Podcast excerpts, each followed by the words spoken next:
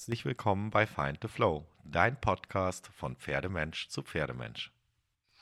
Hallo, hallo, guten Abend. Heute hört ihr mal wieder nicht Ninas Stimme, sondern meine Stimme. Ich habe heute einen sehr interessanten, spannenden Gesprächspartner, den ich virtuell und auch einmal live gesehen, tatsächlich schon seit vielen Jahren, so ich glaube, sind mittlerweile fast 13 Jahre kenne.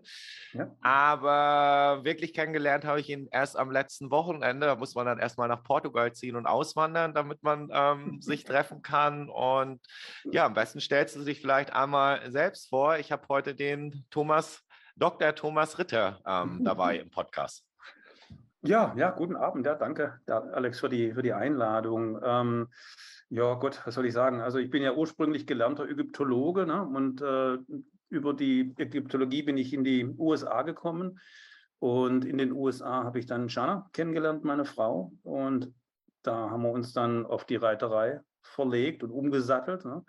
Und dort haben wir dann den, den Karl Mikolka kennengelernt, 1999. Der war ja 14 ähm, Jahre in der spanischen Reitschule in Wien tätig, ne, also von 54 bis 68, wurde dann auch so zum Oberbereiter befördert und ist dann aber dann, dann unmittelbar anschließend nach Brasilien gegangen. Ja, und der hat uns sehr stark geprägt. Also das, was wir heute so praktizieren, das baut sehr stark auf der Methodik auf, die wir von Carmi Kolka gelernt haben.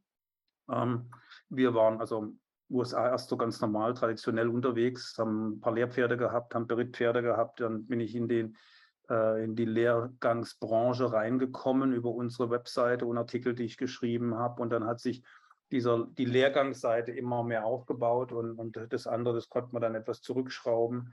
Und äh, ja, 2010 sind wir dann nach Deutschland zurückgekommen. Ich hatte ja dann 2010 auch mein erstes Buch dann veröffentlicht, ne, dieses klassische Reiten auf Grunde der, Grundlage der Biomechanik. Und dann 2014 hatte ich ein Buch geschrieben, dann über, über lange Zügelarbeit. Und dann in Deutschland, da war ich auch erstmal ähm, hauptsächlich in, in der Lehrgangsszene unterwegs, Deutschland, Österreich, Schweiz, Holland so ein bisschen. Und 2017 haben wir angefangen, Online-Kurse zu geben, weil mir dann die, die, die, das ständige Reisen einfach zu viel war. Das, das war, war dann zu anstrengend und wir hatten ja dann mittlerweile zwei Kinder und die kannten mich dann kaum noch. Also vor allem Amira, die, unsere kleine Tochter, die hat dann also mich kaum noch wiedererkannt, weil ich ständig weg war halt. Ne? Also ich war vier, fünf Tage die Woche mhm. unterwegs sozusagen. Das, das war einfach nicht gut. Und deswegen haben wir dann überlegt, wie, wie schaffen wir das, dass ich zu Hause, zu Hause arbeiten kann ne, und überleben kann finanziell. Und dann, dann haben wir die Online-Kurse angefangen. Und seitdem, ja, das war so gut eingeschlagen, dass, dass wir jetzt also Gott sei Dank standortunabhängig sind ne, und äh, leben können, wo wir wollen. Und die, die Online-Kurse, die haben weltweites Publikum. Wir machen die immer auf Englisch und auf Deutsch. Und äh, ja, deswegen brauche ich nicht mehr reisen. Gott sei Dank. Schön. Ja, ihr habt das natürlich auch von Anfang an sehr professionell aufgezogen. Ich dachte eigentlich, das schon länger her, ist noch gar nicht so lange, okay, aber ich kann mich noch erinnern mit einer, mit einer App und äh, mit vielen mhm. ähm, ja, detaillierten Zeichnungen, wie sich denn das Pferd in welcher Übung äh, gebogen sein soll, wie es sich bewegen ja. soll und so weiter. Und ähm, ja, ich mache ja auch Kurse und ich habe, äh, ich glaube, wir haben auch einige gemeinsame Schüler. Also ich kenne auf jeden Fall ja. einige, die mir auch erzählt haben, dass sie bei dir schon teilweise Live-Unterricht hatten, aber auch mhm. ähm, ganz viele in deinen Online-Kursen ähm, zugange waren, beziehungsweise da teilgenommen haben oder noch teilnehmen. Mhm. Ähm, finde ich auf jeden Fall. Ich finde es ja immer gut, wenn man so ein bisschen über den Tellerrand schaut. Ne? Ich meine, alle kochen im Endeffekt mit Wasser. Jeder hat ein bisschen verschiedene Ideen, hat einen verschiedenen Background, äh, verschiedene vielleicht Sachen, die ihm besonders wichtig sind, aber nichtsdestotrotz ähm, reiten wir ja alle Pferde. Aber zum Thema Reiten wir haben uns ja vorher so ein ganz, ganz klein bisschen unterhalten. Du kommst ja jetzt sehr aus der Uh, ja, klassisch ist immer ein schwieriges Wort, weil klassisch bezeichnet natürlich auch die moderne FN-Reiterei. Also ich sage jetzt mal der klassisch-klassischen Schiene, wenn man das so sagen darf. Und wir hatten uns ja so ein bisschen überlegt, ein Thema, was, ähm, was immer noch sehr stark polarisiert und wo, glaube ich, also ich kriege auch ganz oft Fragen zu diesem Thema Kopf-Hals-Position mhm. des Pferdes. Wir hatten da schon mal ein bisschen im Podcast drüber gesprochen, aber nicht ganz so detailliert. Dieses schöne Vorwärts, Abwärts. Also wir haben ja Kollegen, die verteufeln es komplett. Mhm. Äh, es wird als Jahrhundertirrtum dargestellt. und andere Kollegen verteufeln natürlich wieder diese Kollegen und sagen, es ist die Weisheit der Reiterei und ohne geht es gar nicht. Ja, ähm, genau. Du hast ja schon einige Menschen kennengelernt, auch sehr erfahrene Ausbilder, bist selber ein sehr erfahrener Ausbilder, hast schon viele Pferde in deinem Leben geritten und ausgebildet. Ja. Wie ist deine Erfahrung dazu? Also, was, was würdest du sagen? Würdest du dich da so auf eine Seite schlagen und sagen, so und so ist es? Oder erzähl doch mal ein bisschen. Ja, nee, ich habe so eine Odyssee eigentlich durchgemacht und so. Also, äh, in den, ich meine, ich, ich reite ja jetzt seit, glaube ich, schon 45 Jahren. Das ist, kann, kann man kaum, sich kaum vorstellen eigentlich, ne, dass es schon so lange her ist. Aber so die Gesamterfahrung in den Jahren war immer, dass die Extreme meistens nicht richtig sind, sondern dass die Wahrheit irgendwo dazwischen liegt. Ne? Mhm. Und so, also es ist nie schwarz, nie weiß, also, ne? Und, und man findet dann oft so, ähm, ja, irgendwas dazwischen, was passt. Ne? Und ähm, ich habe ja angefangen zu reiten in den späten 70er Jahren in der, in der Tübinger Reitgesellschaft. Ne? Das ist also typischer FN-Stall gewesen, ne? wo die Kinder halt dann auf Schulpferden geritten sind im Gänsemarsch, Abteilungsreiten, ne, alle Pferde Komm, Kommst du aus Tübingen? Ja, ja, klar. ah, okay. Guck mal, ich bin in Stuttgart geboren und in Biberach an der Riss aufgewachsen. Das ist ja gar nicht oh, so weit weg. ah, ja. ja, wir hatten uns ja da in, der, in Norddeutschland kennengelernt, deswegen habe ich mir gedacht, du bist Norddeutscher. nee, ich bin nach dem, nach dem Abi bin ich da hochgezogen. Aber ich kann auch noch Schwäbisch. ah, super. Ja, Schwaben international. genau. Entschuldigung, ja, ich wollte dich nicht unterbrechen. Nee, nee, das ist ja lustig, interessant. Naja, und dann, dann habe ich irgendwann aber dann die ähm, paar alte Neindorf-Schüler kennengelernt. Das war der Thomas Waldisek, der da bei Tübingen in der Nähe unterrichtet hat. Ja, der war damals ja auch erst Anfang 30, der war auch noch ganz jung. Und seine damalige Frau, die Dorothee Baumann, und die, die waren bei Neindorf so im engeren Schülerkreis, die sind in Veranstaltungen mitgeritten und bei Neindorf hat das Vorwärts-Abwärts eine ganz große Rolle gespielt. Und die Faldi-Sechs haben das halt dann auch weitergegeben. Da war also immer, es war fester Bestandteil, ne? Vorwärts-Abwärts dehnen und so weiter, ne? ganz wichtig. Und ähm, auch die, ich war in den 80er Jahren dann bei Neindorf öfter geritten im Sommer, in Sommerferien. Und die Melissa Sims war damals seine, seine Hauptbereiterin, die war, die hat damals so zwölf Tage, äh, zwölf Pferde am Tag geritten. Und die hat immer so ähm, kurze Einheiten, kurze Reprisen eigentlich geritten. Ne? Zügel aufnehmen, Pferd zusammenstellen, ein paar Lektionen reiten, also was weiß ich, ein paar Traversalen, ein paar fliegende Wechsel und dann wieder Zügel aus der Hand kauen lassen, kurze Schrittpause am langen Zügel, dann wieder Zügel aufnehmen, zusammenstellen, noch ein paar Lektionen reiten. Das ging dann immer so, so hin und her eigentlich. Ne? Und irgendwann kann ich mich erinnern, da waren irgendwelche Amerikaner zu Gast und die haben sich mit ihr unterhalten und da, denen hat sie dann erklärt, also dieser, dieser Wechsel zwischen Aufnehmen, Zusammenstellen, Dehnen lassen, der ist gut für den Rücken. Das baut die Rückenmuskulatur auf. Und das war mir damals neu, habe ich gedacht, aha, interessant, schon wieder was gelernt. Ne? Und mhm. äh, habe ich mir gemerkt. Ne? Und ich muss sagen, das, da ist auch was dran. Das ist nicht ganz verkehrt. Ne? Also die, dieser, dieser Wechsel zwischen vorwärts-aufwärts reiten, ne? versammeln und dann wieder ein bisschen entspannen lassen und so, gar nicht so, gar nicht so verkehrt eigentlich. Ne? Ja, und dann in den USA habe ich ja erwähnt, wir sind bei dem Karl Mikolka geritten. Bei dem hat das Vorwärts-Abwärtsreiten eigentlich gar keine Rolle gespielt. Der hat es nie gemacht im Unterricht. Da war immer, also 60 Minuten lang, das war wie so ein, so ein Tornado eigentlich. Das war unglaublich. Der hat ständig na, dann Instruktionen gegeben und man musste dann reiten. Und ähm, der hat die und, und dann auch, wenn, wenn er dann gesagt hat, also praktisch jetzt ist so eine Übung abgeschlossen und ich habe gedacht, ja, Schritt, der hat gesagt, geh Schritt und ich habe dann Zügel angelassen und hat gesagt, nee, nee, nimm den, lass den aufgenommen, ne? Reit den mal so, ne? Und durchs Genick, am auf, Schritt am Zügel so, ne? Und dann ging es weiter, ne? Kurz ein paar, paar Sachen erklärt und dann kam die nächste Lektion und dann eben wieder Trab, Galopp und so weiter. Ne? Das war also eine Stunde lang am Stück, also da, da gab es nicht viel Pausen für die Pferde und da war nichts mit Vorwärts, Abwärts reiten. Und das Interessante war, die Pferde waren trotzdem gut dann ganz mhm. locker im Rücken. Also nicht so, dass, dass die das deswegen fest geworden sind im Rücken oder Rücken weggedrückt haben und so weiter. Also war, war spannend eigentlich. Ne? Ich gedacht, hm, hm, komisch. Ne? Und also anders als meine, meine alten Lehrer vor ihm. Vor ihm ne? Und ich habe dann ähm, eine Zeit lang versucht, erstmal alles, was ich vorher gelernt habe, so ein bisschen beiseite zu rücken, weil ich jetzt das, neue System lernen wollte. Ich gedacht habe, also der, der Mikolka, der hat das ausgeklügelste System, was, was mir bisher begegnet ist da hat wirklich alles so sein Schublädchen und seine Funktion und seine Bedeutung gehabt. Und da gab es für jede Aufgabe gab es eine bestimmte, was weiß ich, Übung und Lektion und so weiter. Das war extrem differenziert, war extrem sophisticated. Ne? Mhm. Und ich habe gedacht, das lerne ich nur, wenn ich jetzt mal versuche, nur so nach, nach dieser Methode alle Probleme zu lösen, so nach dem Motto, was würde Mikolka tun. Ne? Und dann später habe ich natürlich dann das alte Wissen wieder mit integriert, als ich das Gefühl hatte, so jetzt, ich glaube, jetzt verstehe ich, wie der, wie der arbeitet und wie die Methode funktioniert. Und dann habe ich das andere Wissen und so weiter wieder mit, mit dazugenommen. Ne? Aber eine Zeit lang habe ich mal versucht, wirklich nur so zu denken wie Mikolka und so zu arbeiten wie Mikolka. Das war also auch sehr, sehr interessant eigentlich. Naja, und in Deutschland mit den Lehrgängen, da siehst du ja ganz viele verschiedene Reiter und Pferde und Rassen und Typen und die Leute, die haben bei allen möglichen Leuten Unterricht gehabt. Dann war halt auch so Leute dabei, die von ihren Lehrern nie die Erlaubnis bekommen hatten, irgendwas zu reiten, außer Zirkel und ganze Bahn auf dem einfachen Hufschlag. Ne? So nach dem mhm. Motto, wenn ihr das nicht richtig könnt, dann braucht ihr gar nichts anderes probieren. so, ne? Okay. Ja? Und die, die Pferde, die waren dann meistens extrem steif. Ne? Also auf der Vorhand und schief. Und die sahen immer etwas ungesund in den Sprunggelenken aus, so eine Art, als wenn sie Arthrose hätten und so. Also es war unglaublich. Ne? Und da erinnere ich mich so vor allem an eine, die hat halt so einen Warmblutwallach gehabt, ne? bisschen so ein grobknochiges Pferd.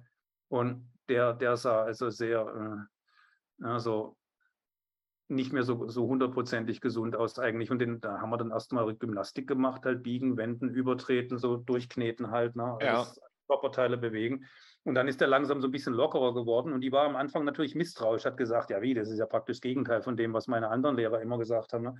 Und hat sich aber darauf eingelassen und dann irgendwann hat sie dann so nach ein paar Tagen Lehrgang gesagt, boah, jetzt wollen wir nicht mehr die Basics machen, sondern ja, anspruchsvollere Sachen, da wird er locker. Ne? Mhm. Ja, und so. Und wo, wobei sie dann natürlich nicht verstanden hat, dass das auch Basics sind. Schulterwenden ne, ist, ist, ist, gehört zu den Grundlagen. Ne? Die Gruppe mal weichen lassen, mal übertreten. Das sind alles Anforderungen eigentlich, oder? Oh, natürlich, absolut. Na, das geht auch jetzt bei mir wieder zurück auf so äh, was, was wir von Mikolka gelernt haben, der hatte auch da mal einen Artikel dazu auf seiner Webseite, der sagt, das Dressurpferd muss nur sechs Grundanforderungen im Prinzip ausführen, von mhm. Tag mhm. 1 bis Grand Prix. Die müssen vorwärts gehen natürlich, ne? Ja. Die müssen anhalten können, die müssen wenden können, die müssen sich biegen können, die müssen übertreten und dann irgendwann rückwärts richten. Mehr ist nicht, ne? Auch im Grand Prix ist nicht mehr drin, das ist alles, ne? Nee. Und das kannst du natürlich schon mit dem drei-, vierjährigen Pferd ganz elementar, rudimentär üben, schon an der Longe, Long, ne? Biegen und Wenden. Ne? 20 Meter Zirkel im Trab oder im Schritt, ne? das ist schon Biegen und Wenden ent enthalten. Auch von, wenn das Pferd jetzt von, von der Koppel oder von der Box in die Halle führst, da musst du mal anhalten, da musst du angehen, da musst du mal die Schulter wenden, vielleicht musst du mal die Gruppe rüberschieben, damit er da irgendwie ums Tor rumkommt. Und das ist ja alles schon drin. Ne? Vielleicht muss dann auch mal ein Tritt finde ich lassen. ganz, darf ich da kurz reingrätschen? Ja. Das finde ich einen super spannenden Punkt, sehe ich ganz genauso. In ja. dem Moment, wir haben noch nicht mal einen Half da drauf. In dem hm. Moment, wo wir uns neben das Pferd stellen, fängt Ausbildung und äh, Kommunikation an. Ja. ja und wenn genau. ich natürlich ja. von, von der, weiß ich nicht, von der Koppel bis, bis zum Anbinder mein Pferd irgendwie hinter mir herziehe und irgendwie um die hm. Ecke ziehe, dann ähm, ist ja jetzt nichts Dramatisches, aber da mhm. Habe ich einfach schon ganz viel Zeit im Endeffekt, die ich sinnvoller mhm. investieren könnte, äh, habe ich schon genau. vergeudet. In der Zeit könnte man ja schon eine ganze Menge machen. Finde ich super, dass du das erwähnst. Ja. Großartig. Ja, das, das, ich habe auch, also ich bin ja so ein Systematiker, ne, schon von meinem akademischen Hintergrund und so. Ich, ich will immer, ich will wissen, wie das System funktioniert. Was sind die beweglichen Teile? Was sind die Regeln, nach denen die, die beweglichen Teile funktionieren und miteinander interagieren? Deswegen merke ich mir dann sowas, ne, wo der Mikolke gesagt hat, also es gibt diese sechs Dinge, ne, das sind die Grundbausteine des Systems. Ne, und ich dachte, ah, das ist ja interessant, das ist ja genial. Ne, hätte ich, wäre ich jetzt so nicht drauf gekommen, ne, aber ist ja logisch eigentlich, macht Sinn. Ne. Und dann kannst du das so aufdröseln, dass du dann sagst, ja, also im Prinzip schon mit dem Dreijährigen oder mit dem Fohlen machst du das, sobald du Halfter drauf machst und das Pferd irgendwo hinführen muss, da kommen die Dinge vor, kann, da kommst du nicht drum rum. Ne? Ähm, mhm. Weil du willst ja nicht nur in einer geraden Linie gehen, du musst mal wenden. Ne? Und dann, wie gesagt, mal Tür auf, Tür zu und das Pferd muss da irgendwie drumrum. Da ist ja im Prinzip schon Vorhandwendung drin und ein ganzer Travers und so. Ne? Also es ist rudimentär und ist jetzt noch keine klassische Lektion, aber die Bewegungsabläufe, die sind da. Schulter bewegen, Hüfte bewegen, vorwärts, rückwärts, seitwärts und so weiter. Geht nicht anders, sonst ist das Pferd ja irgendwie nicht, nicht handelbar im Grunde, im Grunde genommen. Und aus diesen ganz bescheidenen Anfängen, dann, da wachsen dann irgendwann die Zickzack-Traversalen und die Serienwechsel und die Pirouetten und so weiter. Aber irgendwo fängt es ja an. Ne? Ähm. Klar, wenn du im Galopp dann die Biegung ändern kannst, wie es dir gerade gefällt, dann kannst du auch einen Serienwechsel reiten. Das ja, ist genau. ja dann keine Raketenwissenschaft mehr. Ja, genau, genau. Das ist, das ist ja, das ist ja das Schöne eigentlich. Ne? Das ist irgendwie logisch und es baut so auf und das, das fängt irgendwo ganz einfach an. Und ja. dann ist es nur eine, eine, Sache der Verfeinerung letzten Endes. Ne? Genau, Sache der Verfeinerung und Sache der, ja, dass das Pferd eben diese Bewegungsmuster auch schafft durchzulassen. Das, das ja, Training, Gymnastik, das, was genau. wir als Mensch natürlich ja auch ja. brauchen. Genau. Aber jetzt sind wir abgeschweift ja. vom Thema so ein bisschen. Genau. Äh, vorwärts auf, vorwärts abwärts mal unser, so hatten wir ja, so ein bisschen gesprochen. Jetzt hast du über genau. Neindorf erzählt, der mhm ich weiß gar nicht, das weißt, musst du mir sagen, das weißt du viel besser. Also klar, Zügel aus der Hand kauen lassen. Ähm, mein, also ich reite, ich persönlich reite kein Vorwärts-Abwärts. Ähm, mhm. es würde es aber nicht ausschließen, wenn es jetzt irgendwie mhm. sinnvoll wäre. Was ich mhm. natürlich schon tue, ist, dass ich, wenn ich mein Pferd, wenn ich eine Pause mache, lege ich auch die Zügel auf den Hals und sage, kannst mit deinem genau. Kopf machen, was du willst. Also bitte geh, mach, genau. wenn, du, wenn du gerne mit der Nase irgendwo auf dem Boden rumschnüffeln willst, kannst du das ja gerne tun. Genau. Ähm, ist der Herr Neindorf, also hat er das so eher genutzt oder ist er es geritten richtig, so wie man es jetzt heute, dass man ja. wirklich die Pferde relativ tief nee, einstellt, auch über den Hals und Kopf? Ja, der, ja, der, also bei dem war das ganz wichtig. Der hat immer so auch einen gleichen Aufbau in seinen Unterrichtsstunden gehabt. Da ging es halt erstmal ein bisschen Schritt am Hinge gegen Zügel, dann Schritt, Zügel aufnehmen, Schritt am Zügel, dann Traben, leicht traben, vorwärts, abwärts und, und so mhm. weiter. Ne? Das war schon. Und der Neindorf, der wollte die Nase auf dem Boden haben vom Pferd. Ne? Der hat dann ähm, immer das gesagt, das ist wie, wie der Jagdhund auf der Spur oder so ähnlich. Ne?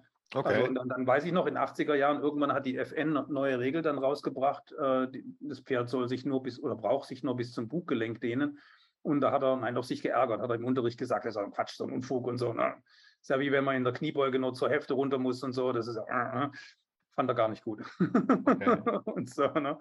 Und äh, ja, wie gesagt, der Mikolka, der, der hat das eigentlich praktisch gar nicht gemacht. Also ich habe immer ganz gerne so nach einem abgeschlossenen Thema oder nach einer abgeschlossenen Übung ganz gerne mal Schritt am, am langen Zügel geritten. Einfach mal ja, nachdenken. Ne? Ich, ich, muss ja auch jetzt überlegen, so was haben wir gemacht, wie ist es gelaufen, was war gut, was war schlecht, äh, wie geht es weiter. Ne? Also ich brauche ja auch Zeit, um zu verarbeiten, aber das Pferd braucht auch Zeit, um zu verarbeiten. Ist, deswegen ist es gar nicht so verkehrt, manchmal so Schritt am langen Zügel zu reiten und, und haben, haben wir beide so ein bisschen Zeit zum Nachdenken. Ja, und dann vor drei Jahren kam er ja nach Portugal, da haben wir so ein paar Pferde übernommen von hier. Und denen war das offensichtlich kein Begriff. Die waren alle so ein bisschen fest im Rücken, die waren sehr steif im Brustkorb, die, die konnten durch keine Ecke gebogen durch, die konnten also keinen gescheiten Übergang von Schritt zum Trab. Ne? Die, die haben immer Rücken weg und Kopf hoch und so weiter. Und da hatte ich dann das Gefühl, da, da ist eine, eine Bildungslücke, den, den muss man das beibringen, wie der Rücken hochkommt und wie sie den Brustkorb bewegen und so. Da habe ich dann das Gefühl, ich bin noch nie so deutsch geritten wie jetzt Nein, in den, den ersten ein, zwei Jahren. Aber sonst, sonst war ich eher eigentlich untypisch für, die, für die, einen, einen deutschen Dressurreiter. Ne? Ich habe halt so mein eigenes Ding gemacht, mit den, gerade auch mit dem Einfluss aus der, der spanischen Reitschule. Ja. Und, äh, und bei den Pferden hatte ich das Gefühl, die brauchen das so ein bisschen. Ne? Und bis zu einem gewissen Punkt und dann, dann aber muss man es wieder auch wieder umstellen, wieder, wieder ändern. Da muss man wieder auch dann gucken, dass die dann ähm, sich auch hinten hinsetzen, weil wenn man immer nur vorwärts, abwärts reitet, dann kommt halt irgendwann die Gruppe hoch und dann werden die fest, dann fallen die auf die Vorhand. Ne? Umgekehrt, wenn man jetzt also so, so die Aufrichtung zu sehr in den Vordergrund stellt, dann ist halt die Gefahr, dass der Rücken irgendwann fest wird. Ne? Das ist halt immer, man muss so die, die Extreme miteinander auch verbinden können. Ne? Und dann so durch dieses Spielen auch mit mehr zusammenstellen, mehr aufrichten, dann wieder entspann, entspannen lassen, ein bisschen das Pferd die, die, die Aufrichtung wählen lassen, tiefere Halsstellung wählen lassen, ist mir dann irgendwann auch die Idee gekommen, äh, Kopf und Hals haben eine gewisse Länge und haben ein gewisses Gewicht. Ne? Und die sind ja vorne an der ähm, Unterstützungsfläche angebracht. Das heißt, die haben eine Hebelwirkung. Ne? Das heißt, die, die ziehen natürlich, je, je, je, tiefer der Hals wird und je weiter der nach vorne geht, desto mehr zieht er das Pferd nach vorne. Klar. Dann habe ich mir gedacht, das ist ja wie bei einem Baukran. Ne? Die, die haben so einen ganz langen Ausleger nach vorne, wo sie schwere Lasten heben können. Aber bei der Höhe und bei der Länge von dem Ausleger müsste der, der Kran ja umkippen. Es sei mhm. denn, irgendwas hält ihn im Gleichgewicht. Und äh, bei den Kränen hast du halt hinten große Betonplatten oder so. Ne? Und beim Pferd kannst du halt hinten nichts ranhängen, dann gibt es nur die Hinterhand. Das heißt also, wenn ein Pferd sich wirklich so wie Neindorf das will, so in so einem Bogen vorwärts, abwärts dehnt, mit Rücken oben und Widerrist angehoben und dann die Nase am Boden, da gehört ganz schön Kraft dazu in der Hinterhand. Mhm. Und auch in der Bauchmuskulatur, weil die Hinterhand, die muss das ja stabilisieren, dass das Pferd nicht einfach auf die Vorhand fällt. Ja, klar, absolut.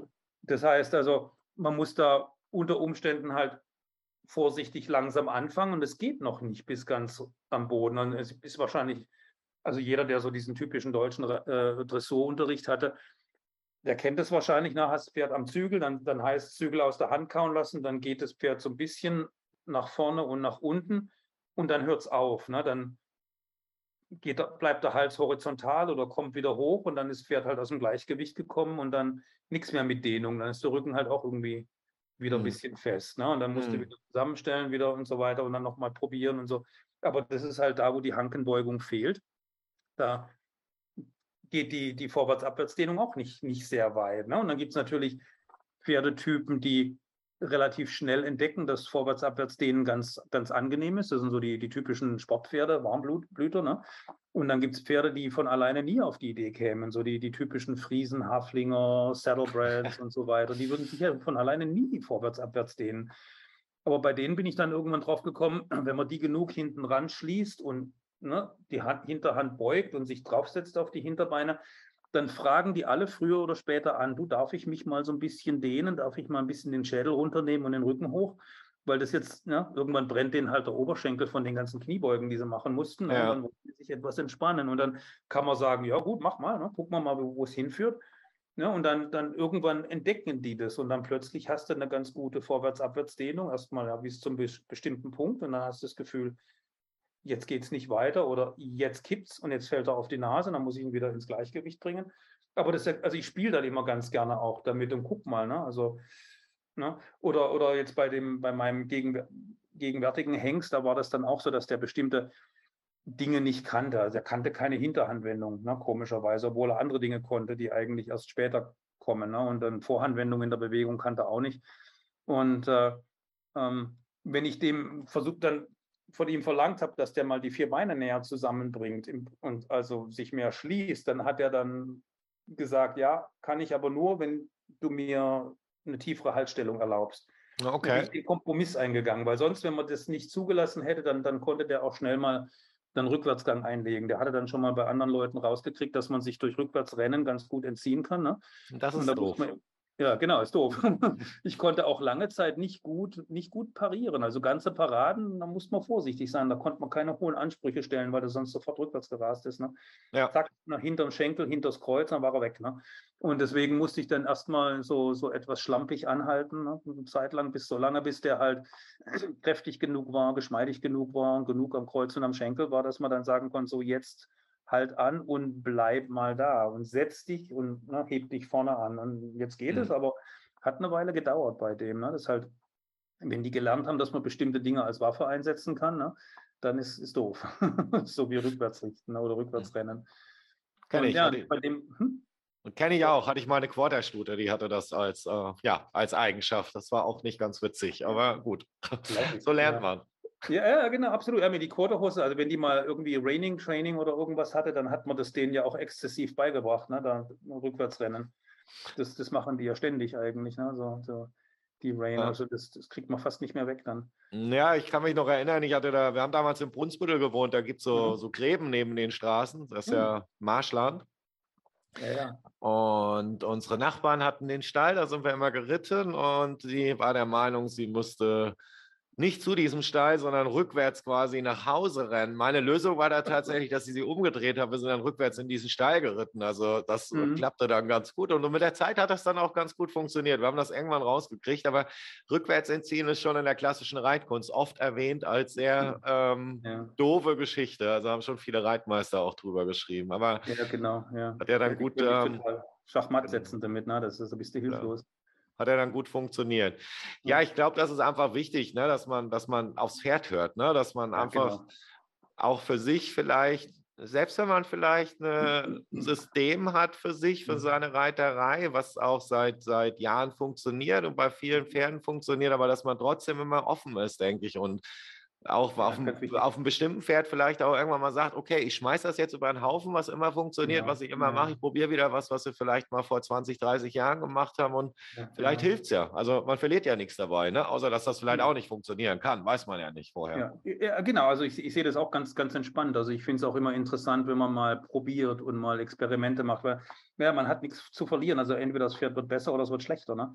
Genau. Und äh, ich bin also bei in, traditionell, so meine alten Lehrer, die hatten eher so die, die Auffassung, ähm, bloß nicht rumprobieren und nur, nur nichts falsch machen, sonst ist das Pferd für immer verdorben und so weiter. Die haben mir so richtig Angst gemacht eigentlich vor, vor dem Experimentieren. Aber dann irgendwann, wo ich dann alleine war und meine Lehrer waren nicht mehr da, weil ich in Amerika war und Mikolka hatte ich noch nicht kennengelernt und habe mich da so selber durchwursteln müssen, ne? dann, dann gingen halt manche Dinge nicht. Die haben nicht funktioniert. Ne? Ich habe so brav gemacht, wie man es mir beigebracht hat. Aber es hat nicht funktioniert. Und dann irgendwann habe ich gedacht, jetzt habe ich nichts zu verlieren, schlechter werden kann es nicht. Jetzt mache ich mal was anderes oder ich mache sogar das Gegenteil. Ne? Also so, wenn man ja immer gelernt hat, immer innen sitzen. Ne? Und dann, ja, wenn das aber irgendwie und äußere, ne, äußerem Schenkel zurück, inneren Schenkel am Gurt und so weiter, ne? so wie die FN das halt beibringt. Und wenn man da aber dann irgendwie in eine Sackgasse kommt und es geht nicht weiter, was mache ich dann? Ne? Also probiere ich mal das Gegenteil. Und zum Teil hat das Gegenteil funktioniert. Da habe ich gedacht, aha, guck an, ne? was, ist, was stimmt denn noch nicht sozusagen, was man mir früher beigebracht hat? Ne? Oder, ne? Und auf, auf die Weise habe ich dann, dann angefangen, einfach mal mit dem Pferd ähm, so im Dialog dann zu probieren und das Pferd zu fragen, was hältst du denn davon, wenn ich mal so sitze? Was hältst du davon, wenn ich so sitze? Was ist dir lieber? Ne? Und der, der sagt dann, ja, wärmer, gefällt mir besser, nein, kälter, gefällt mir nicht so gut. Und auf die Weise zeigen die Pferde einem im Grunde genommen, wie, wie man reiten muss oder wie sie, wie sie reiten, äh, geritten werden wollen. Ne? So lernt so. man reiten, ne? Und sie sind ja auch alle unterschiedlich. Genau, Genau, das, das ist so. Also für mich ist auch immer das, das Wichtigste ist, also ja, was ist die Problemstellung ne? und was kann ich machen, um dem Pferd zu helfen und was funktioniert. Und dann ist es im Prinzip egal, ne? ob das jetzt was aus der deutschen Reitlehre ist oder aus dem Boscherismus oder sonst woher, ist egal. Es muss halt funktionieren irgendwie es muss dem Pferd weiterhelfen. Ne? Das, das finde ich das Wichtigste. Das Reiten hat ja oft so ein bisschen was Religiöses und die Leute, die, die schlagen sich dann die Schädel ein, weil das irgendwie na, ihre Ideologie, ihre Religion, die sagt jetzt das, aber ja, und die Religion, die sagt dann, also wenn ich A mache, dann macht das Pferd B. Aber was ist, wenn das Pferd jetzt das Buch nicht gelesen hat. Ne? Die, was weiß ich, das fragt man in der, Religion, in der Religion nicht. Da glaubt man und das war's. Und dann genau, haut man sich genau. gegenseitig auf die Nase, weil der andere was anderes glaubt. Selbst ja. wenn er fast das Gleiche glaubt und das nur einen anderen Namen hat. Oder? Aber das ja, ist, genau. Religion ist, glaube ich, ein guter Vergleich. Ja, das, das ist so. Deswegen sind die Leute dann ja auch, da gehen die Bogen dann so hoch und die schlagen sich die Köpfe ein. Aber ich denke immer, ist ja eigentlich interessant, mal zur Kenntnis zu nehmen. Ja, die Theorie sagt, wenn ich das mache, macht das Pferd das. Ja, aber was ist, wenn das Pferd sich jetzt nicht an die Regel hält? Was ist, wenn das Pferd was anderes macht? Da muss man die Theorie kann? vielleicht mal ändern, ne? Ja, eh, genau, da muss man was, also das ist ja dann oft so ein bisschen dieser Teufelskreis, wo man dann denkt, ja, vielleicht muss ich deutlicher werden, ne? Vielleicht ein bisschen mehr Schenkel und mehr halbe, halbe Parade und, ne? und dann, dann wird es so, ein, so, ein, so, eine Zwangsreiterei, ne? wenn, wenn man halt nur diese eine Methode kennt oder nur das eine Werkzeug im, im Werkzeugkoffer hat, ne? dann, dann wird es ganz schnell so ein, äh, Ringkampf mit, mit dem Pferd. Und wenn man jetzt aber sagt, okay, das hat nicht funktioniert, was könnte ich denn noch machen? Mhm. Ja, dann, dann ist es entspannter, das Ganze. Und dann äh, kann man ein paar verschiedene Dinge probieren und dann irgendwann findet man hoffentlich auch was, was, was funktioniert, ohne, ohne Zwang, ohne Gewalt. Ne? Ich finde es ja immer wahnsinnig spannend, auch Sachen wegzulassen beim Reiten. Also der Klassiker ja. ist ja immer, dass die, also was ich ganz oft zum Beispiel habe bei Reinschülern ist, dass die dann ganz, ganz viel mit dem inneren Bein machen. Ich sage, mach doch mal mhm. einfach weniger außen. Also lass doch mal, mach doch mal ein bisschen Oberbein außen, da kann sich das Pferd da auch in der Rippe ein bisschen reinbiegen. Ja. Ist doch schöner draußen 30 Prozent weniger zu machen, als innen auf einmal bei 80 Prozent zu sein, wenn 50 gereicht hätten. Das ist doch eigentlich die coolere Sache. Und ich glaube, mit diesem Ausprobieren, das finde ich, ist auch ein ganz, ganz interessanter Punkt. Das ist, glaube ich, immer noch so in der Reiterei. Also ich meine jetzt nicht, das Pferd irgendwie zu Sau zu reiten, um Gottes Willen, das sollte man nicht. Aber mhm. ganz viele Leute blockieren sich, glaube ich, auch selber. Das ja. kennst du wahrscheinlich auch von, dein, von deinem Unterricht und bei deinen Kursen. Dann stehst du da in der Zirkelmitte, die galoppieren Zirkel, was ja schon mal cool ist, einen Zirkel zu galoppieren, hat ja was. Und dann ja. sagst du so, jetzt galoppier doch einfach mal eine Volte zur Zirkelmitte und dann gehst du wieder auf den Zirkel raus. Also geh doch mhm. mal von 20 auf 10 Meter. Ja, genau. Dann denen fast, fast alles aus dem Gesicht. Nee, das kann ich nicht. Ich so, ja, das weißt du aber nur, wenn du es mal ausprobiert hast. Und in genau, 85 Prozent der Fälle äh, funktioniert es. Vielleicht nicht perfekt, genau. aber es funktioniert. Dann sind die glücklich. Ja, ja. Und dann kannst du einfach nur sagen, Leute, probiert doch Sachen mal aus. Das Schlimmste, was passieren kann, ist, es funktioniert halt nicht. Dann muss man genau. so fair sein und sagen, es geht halt noch nicht. Ich muss noch ein halbes Jahr oder ein Jahr üben oder was. Aber wenn man es genau. nicht probiert, weiß man auch nicht, was funktioniert können hätte. Ne? Ja, genau. Und ich sehe das auch immer als Datensammeln einfach. Ne? Gucken wir mal, was passiert. Also ich finde es immer spannend, wenn man auch in, in eine Reiteinheit mit irgendeiner Fragestellung rein, äh, reingeht oder so und sich überlegt, ja, ich will jetzt mal rauskriegen, was passiert, wenn ich das und das mache. Oder, oder ich will jetzt mal dieses und jenes Thema, diese und jene Fragestellung verfolgen. Und ja, das Pferd macht dann halt irgendwas. Ne? Also entweder wird besser oder schlechter, entweder er sagt ja oder nein. Aber auch wenn es schlechter wird und das Pferd sagt, nee, mache ich nicht, kann ich nicht, will ich nicht, ne? Wenn ich auch was gelernt. Mache, ich nicht ab. Habe ich auch was gelernt, ja klar. Ich sage, okay, also noch zu früh vielleicht. Oder das war vielleicht jetzt das Falsche. Dann kann man sich überlegen, warum war das jetzt das Falsche bei dem Pferd? Warum ja. hat er das nicht gemocht? Ne? Warum, warum, oder was, was hindert ihn dran, das zu machen? Ne? Das, das führt ja dann wieder zu neuen Fragen. Neue Daten führen zu neuen Fragen und irgendwann, man lernt ja dann was. Dann kann man sagen, ja, hm, vielleicht liegt es ja da und da. Ne? Mache ich mal Arbeitshypothese. Ich glaube, der kann das nicht wegen dieser und jener ne, Ursache. Und vielleicht kann ich ja diese Ursache beseitigen, also je nachdem, was es ist. Ne? Und dann kann man da ein bisschen dran arbeiten, dann probiert man es nochmal, dann kann man, guckt mal, ist es jetzt besser oder ist es gleich oder ist es schlechter? Ne? Und auf, auf die Weise, also wird es nicht langweilig, ne? man lernt was, Pferd lernt was und das Pferd verbessert sich eigentlich dadurch auch und man, man verbessert sich selber auch dadurch. Ne? Auf jeden Fall, man muss nur auch so ein bisschen seinem eigenen Gefühl natürlich auch vertrauen. Ne? Und Richtig, ähm, ja Genau. In der Reiterei ist es halt, glaube ich, auch ganz oft so, was sehr schade ist. Mhm. Ähm, viele Leute haben, glaube ich, trauen sich tatsächlich gar nicht ihrem eigenen Gefühl zu vertrauen, weil sie immer von außen irgendwie einen Input kriegen und einfach mal zu sagen, genau. nee, aber es fühlt sich gut an, es kann so schlecht nicht sein, weil äh, sind gerade alle glücklich, Pferd läuft locker, Rücken schwingt, äh, ich bin happy, das Pony ist happy, dann kann es ja nichts, also ne, dann muss es ja genau. nicht verkehrt sein, auf jeden Fall. Ja, das ist genau. eine gute Sache. Ja, absolut. Ja, es ist halt auch immer so diese äh, etwas dysfunktionale Beziehung zum Teil zwischen den Lehrern und den Schülern, dass die, die Lehrer versuchen, die Schüler klein zu halten und dann, ja, mach bloß noch keine Fehler und, diese, und da, so weit seid ihr noch nicht und das dürft ihr noch nicht und so. Da unterminieren die natürlich das Selbstbewusstsein der, der Schüler und dann, klar, trauen die sich nichts. Ne?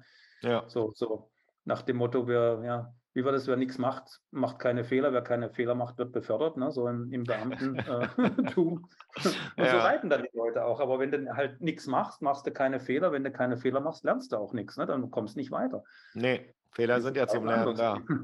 Absolut. Ja, das, das ist, man muss mal ein Risiko eingehen. Man muss mal, ja gut, das ist kein dummes Risiko, ne? man, man will sich ja nicht umbringen oder das Pferd, aber viele Dinge kann man probieren. Es gibt, kennst ja auch ne, diese ewige Diskussion, sitze ich beim Schulter herein, innen oder außen. Ja, probier es halt aus. Reit mal eine lange Seite Schulter herein mit inneren Gesäßknochen belasten und eine lange Seite mit Schulter herein außen, äußeren Gesäßknochen belasten. Klar. Welche ist besser? Mach ja. rechts und links, ne? Vielleicht kommt es raus, in der einen Richtung muss ich außen sitzen, in der anderen muss ich innen sitzen. Also ist wahrscheinlich ein Schiefenproblem dann. Ja. Aber das sind so Dinge, da machst du nichts kaputt sozusagen. Dann, dann entweder es wird besser oder es wird schlechter und das Pferd sagt dir ganz klar, ja, das gefällt mir besser, nee, das finde ich schlechter. Mhm. Ja, ich habe was gelernt, ne? das mache ich dann halt mal so. Klar. Ja. Natürlich. Wow, super. Ähm, ja, wir sind auch schon quasi am Ende von unserem Gespräch angekommen. Aber was ich gerade festgestellt habe, ist, dass wir uns auf jeden Fall mal in näherer Zukunft wieder treffen müssen beim Glas Rotwein. Ja, gerne. Vielleicht ohne Öffentlichkeit und mal ein bisschen weiter fachsimpeln und plaudern, ja. weil das macht auf jeden Fall jede Menge Spaß. Genau. Ich ähm, möchte mich ganz, ganz herzlich bei dir bedanken für das total spannende und interessante Gespräch. Und wer weiß, vielleicht hast du ja Lust, ähm, dass wir nochmal irgendwie uns auch hier mit Mikrofon zusammensetzen und nochmal ja. den einen oder anderen Gedanken austauschen. Also ja, herzlichen Dank, Thomas. Ja, vielen Dank für die Einladung. Ja, ich freue mich. Also ja, wir gucken, ob wir euch mal besuchen können. Ihr könnt uns besuchen und ja, wir können das auch wieder wiederholen per Zoom, ja, wie es passt. Ne? Da würde ich mich sehr freuen. Ja, großartig. Danke nochmal. Danke euch ja. fürs Zuhören und ja, bis hoffentlich ganz bald. Macht's gut. Ciao. Ja. Tschüss.